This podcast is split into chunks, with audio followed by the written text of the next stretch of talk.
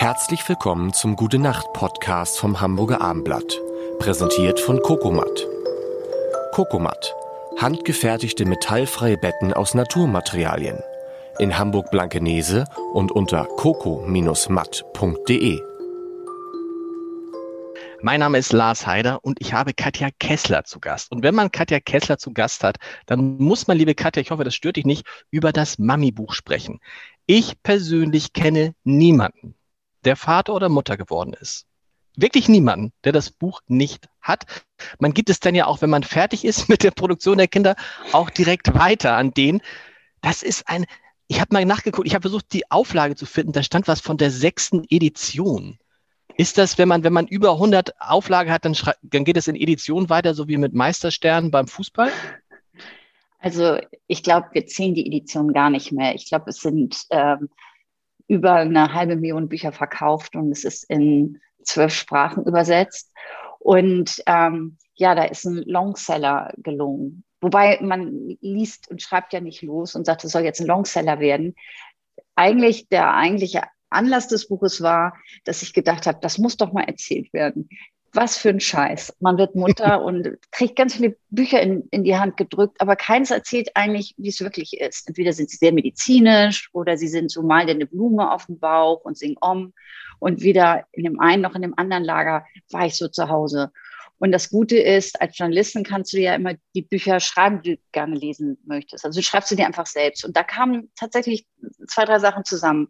Die Journalistin in mir mit der frisch gebackenen Mutter, mit der Medizinerin, die ich ja irgendwie immer noch ein Stück weit bin. Und so habe ich dieses Buch zusammengebraut. Und ähm, ich hatte ja gestern davon erzählt, ähm, ich bin als Journalistin, als Schreiberin, als Autorin irgendwie in so einer Art Mission unterwegs. Und da hatte ich das Gefühl, ich muss meine Botschaft und das Volk bringen. Du hattest das, hast das Buch geschrieben, nachdem du zum ersten Mal Mutter geworden bist? Also die Idee zu dem Buch kam mir, glaube ich, tatsächlich bei meiner ersten Schwangerschaft. Und ähm, da gab es einen Auslöser. Ich bin, ich hatte mein Kind, glaube ich, zwei Wochen und ging in Hamburg in die Babyetage und ich fühlte mich schon wieder rank und schlank und super. Und Kai wartete draußen mit unserem schreienden Neugeborenen vor der Tür. Und ich sagte zu der Verkäuferin, ähm, äh, ich, ich brauche einen rosa Strampler. Und, und in ihrem Gesicht ging so eine Glühbirne an und sie leuchtete oder sie strahlte mich an und sagte, oh, das ist ja toll, Sie kriegen Mädchen. und ich, äh, das habe ich doch schon. und es, es hat mich, es hat mich wirklich deprimiert. Wenn man dann weiter ist, jetzt habe ich ja vier Kinder und so, dann weiß auch, es wird wieder besser. Aber da war ich irgendwie ziemlich angeschlagen, angenockt. Und ähm, dann habe ich festgestellt, das geht ganz vielen Frauen so. Und äh, ja, und daraus, aus dieser Kernidee, dass es eigentlich vielen geht wie mir und dass ich viele bin, ist dieses Buch entstanden. Und das Tolle ist, dass man das quasi Tag für Tag nachvollziehen, nachverfolgen kann. Was passiert Monat für, na, Tag für Tag ist über Monat, Monat für Monat, Woche für Woche. So ist es besser.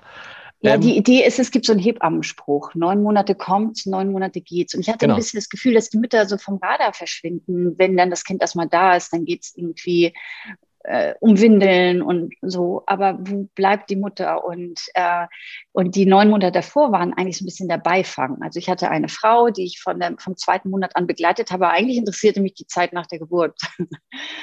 Was aber auch komisch ist, wenn man nicht zeigt, wie sie überhaupt mehr schwangerer wird. Und wir haben dann so einen Vier-Wochen-Rhythmus gewählt. Sie steht also immer im Profil und alle vier Wochen fotografieren wir sie. Und das Interessante ist, dass man sieht, sie wird halt eben nicht nur am Bauch immer schwangerer, sondern das sind die Oberarme, es ist der Hals, es ist überall ist Schwangerschaft. Und sie hat mir einen großen Gefallen getan. Sie hat 27 Kilo zugenommen diese Frau, die wir da fotografiert haben.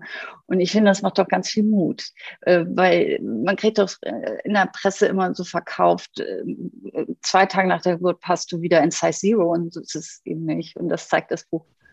Wie hast du diese Frau gefunden? Ähm, die, das, ich habe mit einem Modefotografen zusammengearbeitet und sie war sein Model. Und ähm, so kamen wir zusammen und ähm, es war Liebe auf den ersten Blick. Ich dachte, die ist perfekt. Ähm, die ist einfach, ähm, sie hat sich ja auch nackt zeigen müssen, das muss man erstmal können. Du musst freimütig sein mit deinem Körper und du musst einen hohen Sympathiewert auch haben. Und das hatte sie. Also ich mochte sie gerne angucken und äh, Und mein Gefühl dafür, dass es eine tolle Frau, ein Role Model ist, hat sich dann ja auch bestätigt, weil sie ist die Protagonistin dieses Buchs. Ihr Erfolgstor eigentlich durch diese Schwangerschaft. Und das, was heißt das Schlimme, aber das Ehrliche ist auch, dass irgendwie, je weiter man kommt, und dann liest man so und ihr sparst auch die Sachen nicht aus, die eben halt auch schief gehen können. Ja, also äh, ja, das sowieso. Also ich zeige auch die Pickel und so. Ne, nee, nicht nur Pickel, also es geht ja, es geht ja so weiter, also wenn man dann guckt und sagt, oh ja, das könnte jetzt, also man weiß ja nie, was einen auf so einer Schwangerschaft erwartet und da können ja auch Situationen kommen, die dann auch gefährlich sind. Auch die sind leider in diesem Buch, habe ich dann festgestellt, weil ich natürlich immer Woche für Woche mich durchgelesen habe. Ja, klar, aber meine Erfahrung ist, dass Männer ja dann doch immer ein bisschen verschreckt reagieren und äh, ähm, dieses Buch oder bestimmte Sachen gar nicht wissen wollen. Und dieses Buch ist dazu gedacht, dass man irgendwie abends zusammen im Bett liegt und wenn es ihm zu zu heikel wird oder so, kann er immer noch der Mann die Bettdecke über die Nase und über die Augen ziehen. Aber eigentlich ist das Buch so gewählt, auch ähm, von der, von der Perspektive, in der ich diese Frau oder wir die Frau fotografieren, dass es immer eine Ästhetik wahrt. Und ich finde, es ist auch wichtig. Als Frau stehe ich ja auch nicht vorm Spiegel und äh, so profan gesprochen, guck mir zwischen die Beine. Und deswegen möchte ich diese Perspektive auch nicht vom Fotografen. Und es gibt viele Möglichkeiten, eine Geburt zu zeigen, ohne dass man jetzt voll da mit der Kamera draufhalten müsste. Hm. Das Mami-Buch. Gute Nacht.